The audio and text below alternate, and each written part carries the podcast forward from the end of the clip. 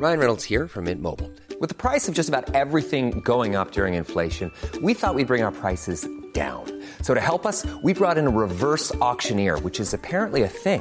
Mint Mobile unlimited premium wireless. Ready to get 30, 30, bit to get 30, bit to get 20, 20, 20, bit to get 20, 20, bit to get 15, 15, 15, 15 just 15 bucks a month. So, Give it a try at mintmobile.com slash switch.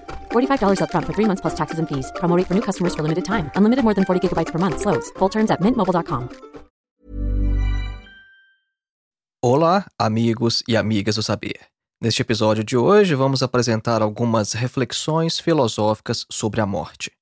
Isso significa que não nos interessa aqui considerações sobre uma possível continuação da vida após o fim de nossa existência física, e que tampouco falaremos sobre outras coisas das quais não é possível falar. O filósofo Ludwig Wittgenstein afirmou certa vez: sobre o que não se pode falar, deve-se calar. Wittgenstein afirmou isso no desfecho de sua obra Tratatus Lógico-Filosóficos. Então, vejam bem, sobre o que não se pode falar, deve-se calar. Nós não podemos falar, por exemplo, sobre a nossa própria morte. Ninguém experimenta a própria morte e volta para fazer filosofia sobre ela depois. De modo que só podemos falar sobre a expectativa que temos quanto à nossa própria morte. Nossa experiência da morte se dá através principalmente da morte dos outros. A morte dos outros, assim como uma situação de enfermidade, por exemplo, nos faz sentir a fragilidade da vida, levando-nos a refletir também sobre o seu significado. A morte faz com que cada um de nós encare a si mesmo, de modo que a certeza da morte seria, por isso, libertadora. Ela nos livra das trivialidades da vida cotidiana. Abordaremos neste episódio principalmente filósofos da antiguidade. Mencionaremos as posições, por exemplo, de Sócrates, de Epicuro, de alguns estoicos e também indicaremos um clássico da literatura que aborda este tema. Então vamos lá, acompanhe.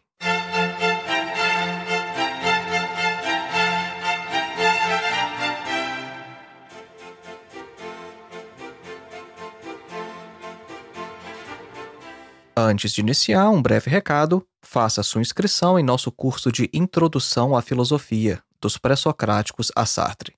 Nosso curso tem mais de 14 horas de duração, oferece total flexibilidade, pois não há data para você começar e nem pressão de tempo para que você termine, e você ainda recebe um certificado ao final. Nosso objetivo é colocar você em contato direto com alguns dos principais textos de toda a história da filosofia. Então, ao invés de você ler comentadores ou literatura secundária falando sobre os filósofos, os nossos vídeos vão te preparar para que você leia diretamente textos de Platão, Aristóteles, Sêneca, Marco Aurélio, Santo Agostinho, Tomás de Aquino, René Descartes, Immanuel Kant, Hegel, Karl Marx, Nietzsche, Jean-Paul Sartre, etc. Para mais informações, acesse o link que está na descrição deste episódio ou então o link que você encontra em nosso site www.filosofiaepsicanalise.org. E o nosso segundo e último recado é sobre o meu mais novo curso, A Filosofia de Karl Marx, uma introdução. Este curso tem mais de oito horas de duração falando apenas sobre Karl Marx. E assim como o curso de Introdução Geral à Filosofia, o acesso aqui também é vitalício, de modo que se inscrever em um desses cursos é como adquirir um livro. Você jamais perderá acesso a todo o conteúdo. Para mais informações, para conhecer a nossa grade curricular, por exemplo, basta acessar o link que também está na descrição deste episódio ou então em nosso site, mais uma vez, www.filosofiaepsicanalise.org. Voltemos então ao nosso tema: reflexões filosóficas sobre a morte. Vamos falar inicialmente então sobre a morte como objeto da filosofia. A morte é, de fato, um dos principais temas da filosofia. O medo diante do fim de nossa existência e a pergunta pelo que viria após este evento inquietam desde sempre os seres humanos. Há diferentes maneiras de se encarar a morte. Esta pode ser vista como um fim apenas temporário à vida, ou então como um fim definitivo. E cada uma dessas maneiras, isso é, um fim temporário ou um fim definitivo à vida, Cada uma dessas maneiras pode ser dividida ainda em outras duas categorias: a morte como um fim parcial da existência ou como seu fim completo. Vamos explicar então. Vamos tomar como exemplo o cristianismo sob influência do neoplatonismo, lá nos primeiros séculos da era cristã. A morte era vista por essas comunidades cristãs influenciadas pela filosofia neoplatônica como um fim temporário de uma parte do homem, mas só de uma parte, de modo que a morte era o fim apenas do corpo humano. Mas eles pensavam que a alma permanecia viva até a ressurreição definitiva. O cristianismo original, por sua vez, aquele cristianismo mais próximo do judaísmo e longe das influências neoplatônicas, acreditava que a morte era o fim completo da existência humana, mas apenas temporário. Né? Esse fim seria apenas temporário, porque a morte destruía tanto o corpo quanto a alma do indivíduo, mas apenas até a ressurreição no final dos tempos. Uma perspectiva diferente vão trazer, no entanto, o platonismo e o budismo. Nessas correntes, a morte é o fim irreversível do corpo do indivíduo, mas a sua alma permanece intacta. Já para o materialismo antigo, como aquele materialismo representado por Demócrito, Epicuro e Lucrécio, a morte seria o fim definitivo tanto do corpo quanto da vida anímico-espiritual dos seres humanos. Antes da filosofia, diversas religiões e mitos já tentavam nos tranquilizar e dar respostas ao mistério da morte, e de maneira não surpreendente, as soluções oferecidas coincidem exatamente com o que gostaríamos que fosse verdade. É nesse sentido que Freud, por exemplo, chama as religiões de ilusões. Não que elas sejam falsas, porque não se trata aqui de avaliar o conteúdo de verdade das religiões. Não é essa a discussão no momento. Trata-se antes de perceber que o discurso religioso satisfaz exatamente os nossos desejos mais infantis e primitivos. Sócrates dizia que o medo da morte é ignorância, presunção de saber. Afinal de contas, quem é que poderá dizer se a morte não seria algo melhor que a vida? E se a gente não sabe isso, então por que temer a morte no final das contas? Em sua defesa diante do tribunal ateniense, em seu julgamento, Sócrates acaba falando o seguinte. Né? Então, essa citação que eu vou trazer agora é da obra Apologia de Sócrates, escrita por Platão. Mas quem está falando isso aqui é o Sócrates diante do tribunal e do júri. Ele afirma o seguinte, abre aspas, Pois que, ó cidadãos, o temer da morte não é outra coisa que parecer ter sabedoria, não tendo. É de fato parecer saber o que não se sabe. Ninguém sabe, na verdade, se por acaso a morte não é o maior de todos os bens para o homem, e entretanto, todos a temem, como se soubessem com certeza que é o maior dos males.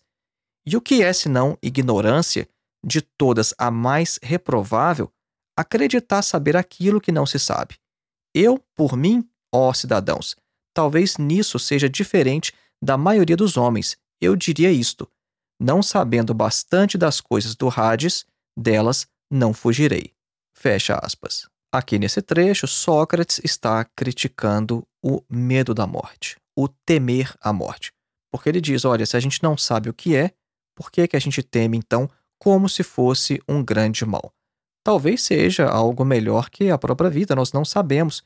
Então, como eu sei reconhecer a minha própria ignorância, eu não vou temer aquilo que eu não conheço, porque talvez seja algo melhor. Mas então cabe nos perguntar o seguinte: o que é que exatamente nós tememos na morte se a reflexão filosófica racional nos mostra que este medo é irracional? É um medo que remonta suas determinações as mais profundas e inescrutáveis regiões de nossa estrutura humana. Uma tentativa de resposta a essa questão, ainda de forma mítica, anterior à filosofia, vem dos próprios gregos. Vejam só, isso é um texto interessante, é um texto sagrado órfico, órfico que vem da religião órfica. Este texto foi encontrado no século XVIII, historicamente é bem recente, através de umas escavações arqueológicas. E vejam só que interessante, né? Esse texto é, na verdade, uma instrução que era dada aos mortos para se orientarem, para saberem o que fazer quando chegassem ao Hades. Então vejam só, eu vou ler o texto, tá? Esse texto geralmente era escrito em tábuas e colocado em sepulturas. Ele diz o seguinte, abre aspas: Você encontrará uma fonte à esquerda do Hades, e ao seu lado um cipreste branco. Nem mesmo se aproxime dessa fonte. Você encontrará outra, a do lago da memória, jorrando água fresca. Na frente dela há guardas. Você deve dizer: Sou filho da terra e do céu estrelado. Vocês sabem disso. Tenho sede e pereço. Deem-me da água fresca que jorra do lago da memória. E eles próprios lhe darão de beber da fonte divina, e então você reinará junto aos outros heróis. Fecha aspas.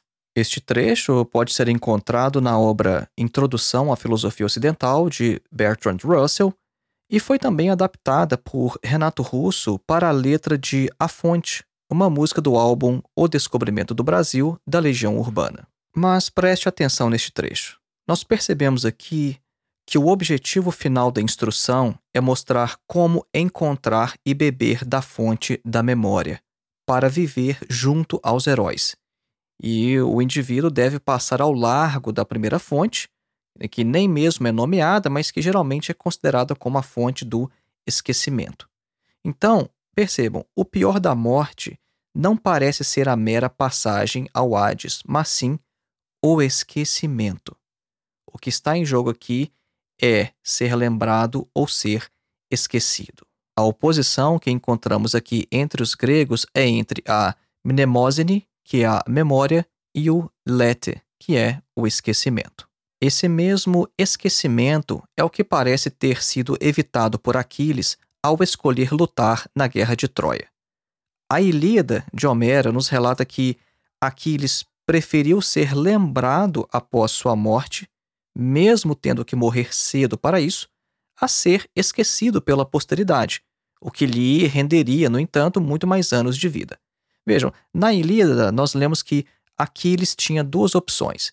Ele poderia deixar a guerra e envelhecer em paz, vivendo muitos anos na sua cidade, mas sendo esquecido após sua morte, e a outra opção seria continuar lutando, morrer jovem, mas ser lembrado por inúmeras gerações pelos feitos que lá na guerra ele realizaria. Na guerra de Troia, nós estamos falando. No canto nono da Ilíada, Aquiles fala o seguinte: abre aspas.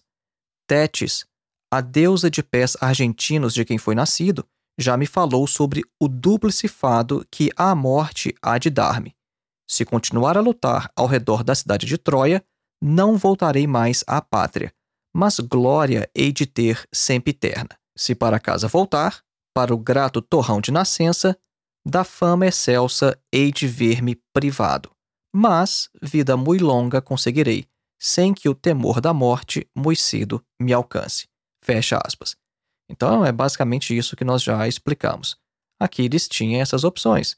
Ele poderia continuar na guerra de Troia, morrer jovem, morrer cedo, mas ser lembrado, alcançar glória e ser lembrado, ou então ele poderia ir para casa, viver uma vida longa, mas ser alguém insignificante, não ser lembrado. Então, quando nós lemos esses trechos em conjunto, né, essa concepção órfica do lago da memória e essa questão do Aquiles, por exemplo, buscando a glória, buscando ser lembrado, a concepção grega parece ser a de que, de alguma maneira, nós sobrevivemos à nossa própria morte quando somos lembrados. O pior, então, não é morrer, mas ser esquecido. Porque se nós não podemos evitar a morte, pelo menos nós temos algum controle sobre os nossos feitos que podem transcender a nossa existência. Agora, ainda entre os gregos, nós encontramos uma outra reflexão, uma outra maneira de transcender a própria finitude. E essa maneira residiria, de acordo com Platão, na geração de filhos.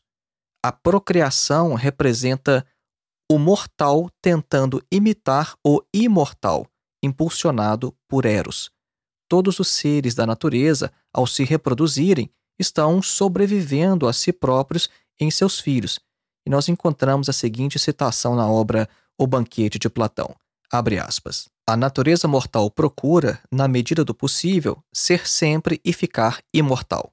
E ela só pode assim, através da geração, porque sempre deixa um outro ser novo em lugar do velho. Pois é nisso que se diz que cada espécie animal vive e é a mesma, assim como de criança o homem se diz o mesmo até se tornar velho. Fecha aspas. Agora, se os nossos filhos são, de alguma forma, a nossa presença continuada neste mundo, mesmo eles não garantem que ainda seremos lembrados após várias gerações. Isso é ainda mais claro para a nossa cultura hoje. A maioria de nós tem escasso ou nenhum conhecimento sobre os nossos ascendentes, a partir da terceira ou quarta geração, por exemplo. E por isso, então, os indivíduos, os seres humanos, buscam se transcender também através do trabalho e das criações artísticas. Ao se objetivar ou se exteriorizar em suas obras, o indivíduo supera a si próprio e sobrevive ao seu próprio corpo. O objeto gerado pelo trabalho, assim como pela obra de arte, é uma exteriorização do homem, uma exteriorização do indivíduo, uma objetivação deste.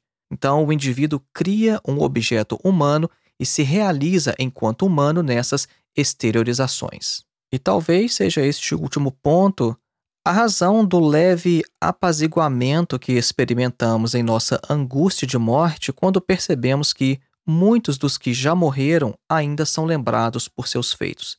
Sentimos com isso que, de alguma maneira, mesmo após nossa morte, nós podemos continuar neste mundo. A morte não é completa enquanto ainda existir quem de nós se lembre. Mas agora é hora de nossa clássica pausa musical, a fim de que você reflita sobre o conteúdo exposto até este momento. Hoje nós vamos ouvir um trecho de uma música de Antonin Dvorak, compositor tcheco nascido em 1841 e falecido em 1904. Nós vamos ouvir um trecho de sua Serenata para Cordas, opus 22 em Mi maior.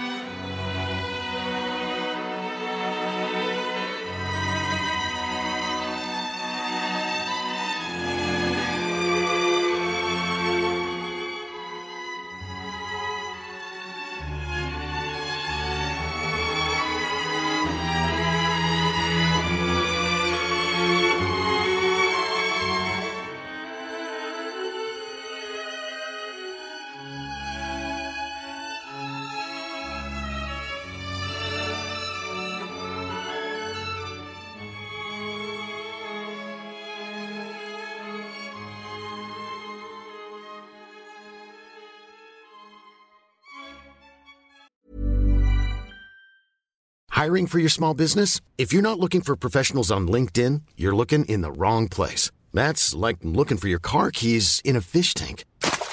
LinkedIn helps you hire professionals you can't find anywhere else, even those who aren't actively searching for a new job but might be open to the perfect role. In a given month, over 70% of LinkedIn users don't even visit other leading job sites. So start looking in the right place. With LinkedIn, you can hire professionals like a professional. Post your free job on linkedin.com slash spoken today. Ready to pop the question and take advantage of 30% off? The jewelers at BlueNile.com have got sparkle down to a science with beautiful lab-grown diamonds worthy of your most brilliant moments. Their lab-grown diamonds are independently graded and guaranteed identical to natural diamonds. And they're ready to ship to your door. Go to BlueNile.com to get 30% off select lab-grown diamonds. That's BlueNile.com for 30% off lab-grown diamonds. BlueNile.com. Caso você tenha interesse em conhecer melhor as músicas que tocamos aqui nos intervalos de nossos episódios, basta procurar pela playlist Clássicas Filosofia Vermelha no Spotify. Voltemos então ao nosso tema: reflexões filosóficas sobre a morte. Sócrates afirmava que a filosofia é uma preparação para a morte. Vejam só, é uma definição interessante de filosofia, né? Quando a gente se pergunta assim, o que é filosofia? Isso é algo extremamente complexo, né? A pergunta pela própria essência do fazer filosófico. Nós temos várias respostas a essa questão, inclusive lá em nosso curso de Introdução à Filosofia, logo no início, nós apresentamos mais ou menos 10 ou 11 definições diferentes de filosofia. E uma delas é a filosofia como uma preparação para a morte. Sócrates, inclusive, ele vai dizer o seguinte, né, Sócrates enquanto personagem da obra Fédon de Platão. Ele diz o seguinte, abre aspas, quando uma pessoa se dedica a filosofia no sentido correto do termo, os demais ignoram que sua única ocupação consiste em preparar-se para morrer e em estar morto. Se isso é verdadeiro, bem estranho seria que, assim pensando, durante toda a sua vida, que não tendo presente ao espírito senão aquela preocupação, quando a morte vem, venha a irritar-se com a presença daquilo que até então tivera presente no pensamento e de que fizera sua ocupação. Fecha aspas. Dizendo de outra maneira, o filósofo tem a morte diante de seus olhos todos os dias de sua vida. Então, por que, que ele teria algum tipo de reação estranha? Por que, ele viria a irritar-se com a presença daquilo que sempre esteve diante dos seus olhos a vida inteira? É basicamente isso que Sócrates está dizendo aos seus interlocutores no Fédon. Nós já mencionamos aqui neste episódio de hoje que, ao ser condenado à morte, Sócrates também afirmou que nós não devemos temê-la, porque isso seria presunção de saber ou arrogância. Isso é, temer a morte é arrogância. Ter medo da morte significa achar que nós sabemos aquilo que não sabemos. E ninguém sabe o que é melhor, se morrer ou permanecer nessa terra. Inclusive, Sócrates fala nesse trecho o seguinte: olha, a morte pode ser tão boa quanto dormir sem sonhar, ou então encontrar-se com os heróis e com os deuses, o que seria muito melhor do que viver neste mundo. E, inclusive, Sócrates encerra sua defesa nessa obra Apologia de Sócrates, dizendo o seguinte: abre aspas, mas já é hora de irmos. Eu para a morte, e vós para viverdes. Mas quem vai para a melhor sorte, isso é segredo, exceto para Deus. Fecha aspas.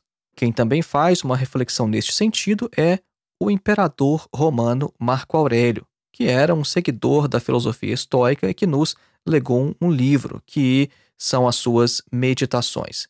Ele afirma o seguinte, abre aspas, da vida humana, a duração é um ponto, a substância fluida, a sensação apagada, a composição de todo o corpo putrescível, a alma inquieta, a sorte imprevisível, a fama incerta.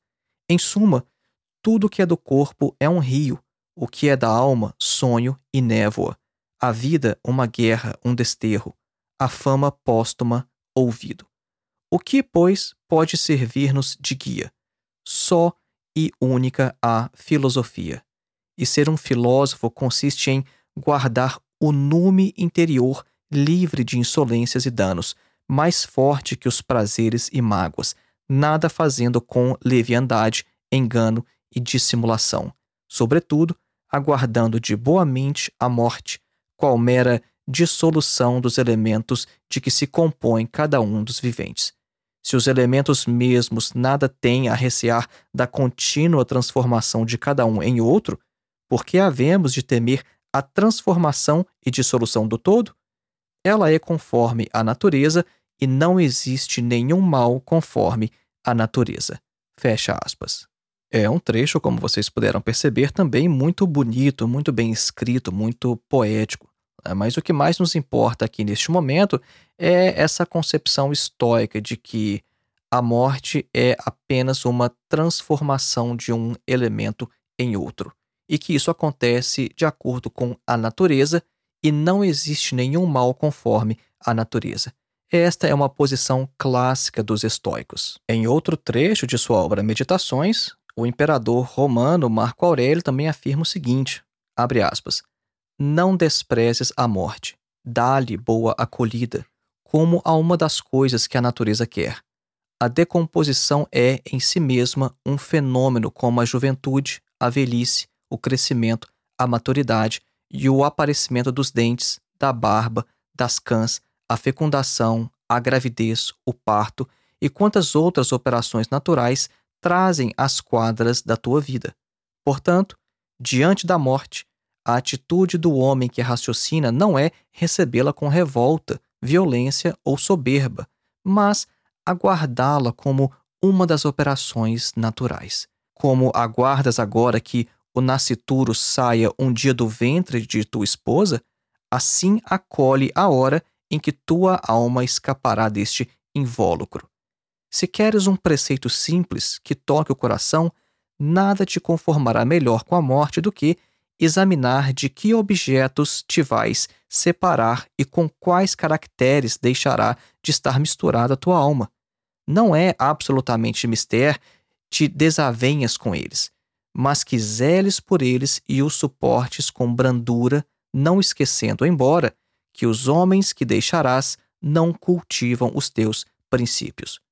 Com efeito, se algo te pode reter e prender à vida, seria apenas a concessão de conviveres com pessoas de princípios iguais. Vês, porém, quanto exaure a divergência de vistas no convívio a ponto de dizeres: Oxalá mais cedo venhas, ó morte, para que eu não acabe por me esquecer de mim mesmo. Fecha aspas. Nessa citação também aparece mais uma vez o princípio estoico de que a morte é algo conforme a natureza e não existe nenhum mal conforme a natureza. E essa mesma reflexão, essa mesma perspectiva estoica aparece também em um trecho que aparece no livro 4 de suas meditações, onde Marco Aurélio também afirma o seguinte, abre aspas, Tal qual o nascimento, a morte é um mistério da natureza. Nos mesmos elementos de que ele nos compõe, ela nos dissolve. Em suma, não é motivo de vergonha, não é incompatível com a condição do ser inteligente, nem com o plano da estrutura. Em suma, lembra-te disto. Dentro de brevíssimo tempo estareis mortos tu e ele, e logo mais de vós não restará nem o nome. Fecha aspas. Outro filósofo estoico que também apresentava perspectiva semelhante, obviamente também por ser estoico, foi Epicteto. Agora, enquanto Marco Aurélio foi o imperador romano, Epicteto chegou a ser escravo. Depois ele se libertou, se tornou professor de filosofia, mas sempre pobre e é conhecido na história da filosofia como filósofo escravo. Epicteto afirmava que a morte é apenas uma transformação e que, vista pela perspectiva do mundo e não pela nossa, é apenas movimento, deslocamento de matéria. Inclusive, ele tem uma afirmação bem interessante que é a seguinte: És uma almazinha carregando um cadáver. Vejam só a afirmação de Epicteto, né? Falando, olha, você é uma almazinha carregando um cadáver. E para finalizar a nossa reflexão de hoje, eu gostaria de deixar uma indicação na literatura. E a obra é A Morte de Ivan Illich, de Tolstói. É uma obra que nós lemos recentemente em nosso clube de leitura, que acontece através do nosso canal no YouTube. É, por que, que essa é uma obra importante, relevante para se pensar sobre a morte e o morrer? A morte de Ivan Illich é basicamente uma tentativa de lidar com o mistério da morte e é um tema que já apareceu também em outras obras do Tolstói. E a questão não é apenas refletir sobre a morte como se isto fosse o único objetivo, porque refletir sobre a morte, como nós fizemos por todo este episódio aqui hoje, significa ao mesmo tempo refletir sobre a vida e de como a nossa vida deve ser vivida ou conduzida. De maneira geral, a morte de Ivan Illich vai mostrar um sujeito confrontando uma força impessoal esmagadora. Agora, o antagonista nessa obra não é a natureza ou uma catástrofe climática, mas uma doença, algo orgânico que, embora interno, é visto como externo.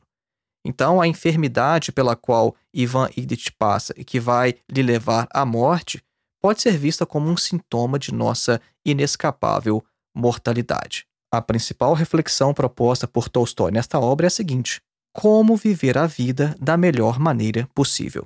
O que significa uma boa vida e como alcançá-la? A vida de Ivan Illich valeu a pena?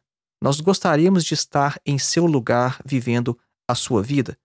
Todos nós vamos ter o mesmo destino do protagonista, Ivan Illich, mas o caminho até lá pode ser diferente para cada um de nós.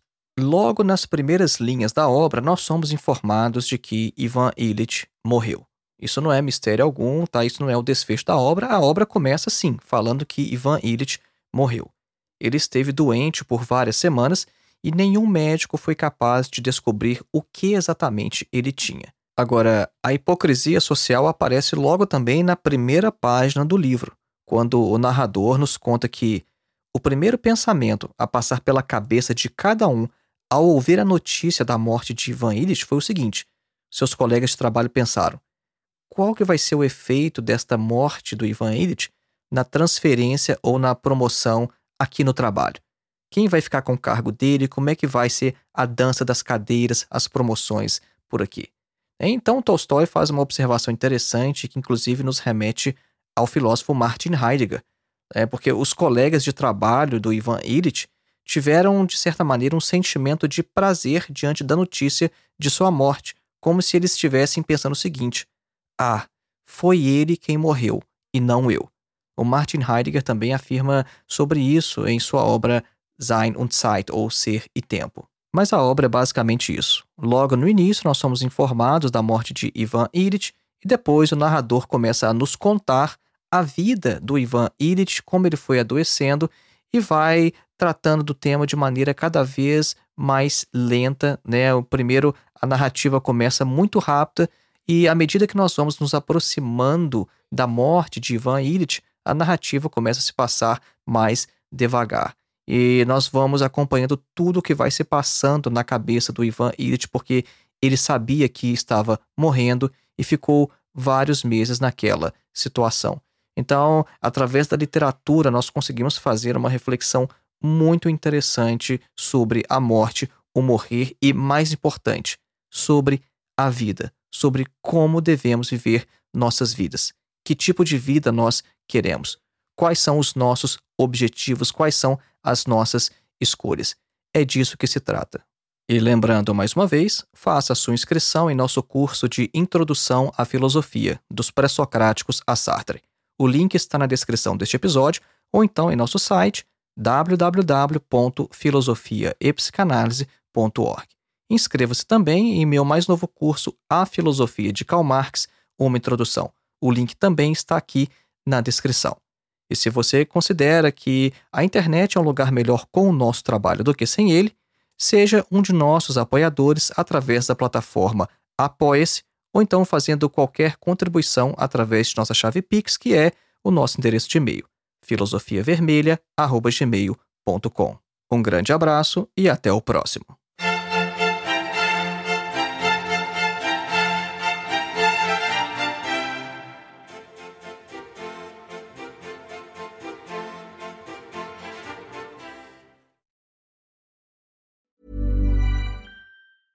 Hi, this is Paige from Giggly Squad, and I want to talk to you about Splash Refresher and my water intake. Okay, so you guys obviously know that I'm a hydrated girly, but sometimes when you drink that much water, it starts to just taste bland, and you're just like, I need something to spice it up. That's why I love Splash Refresher.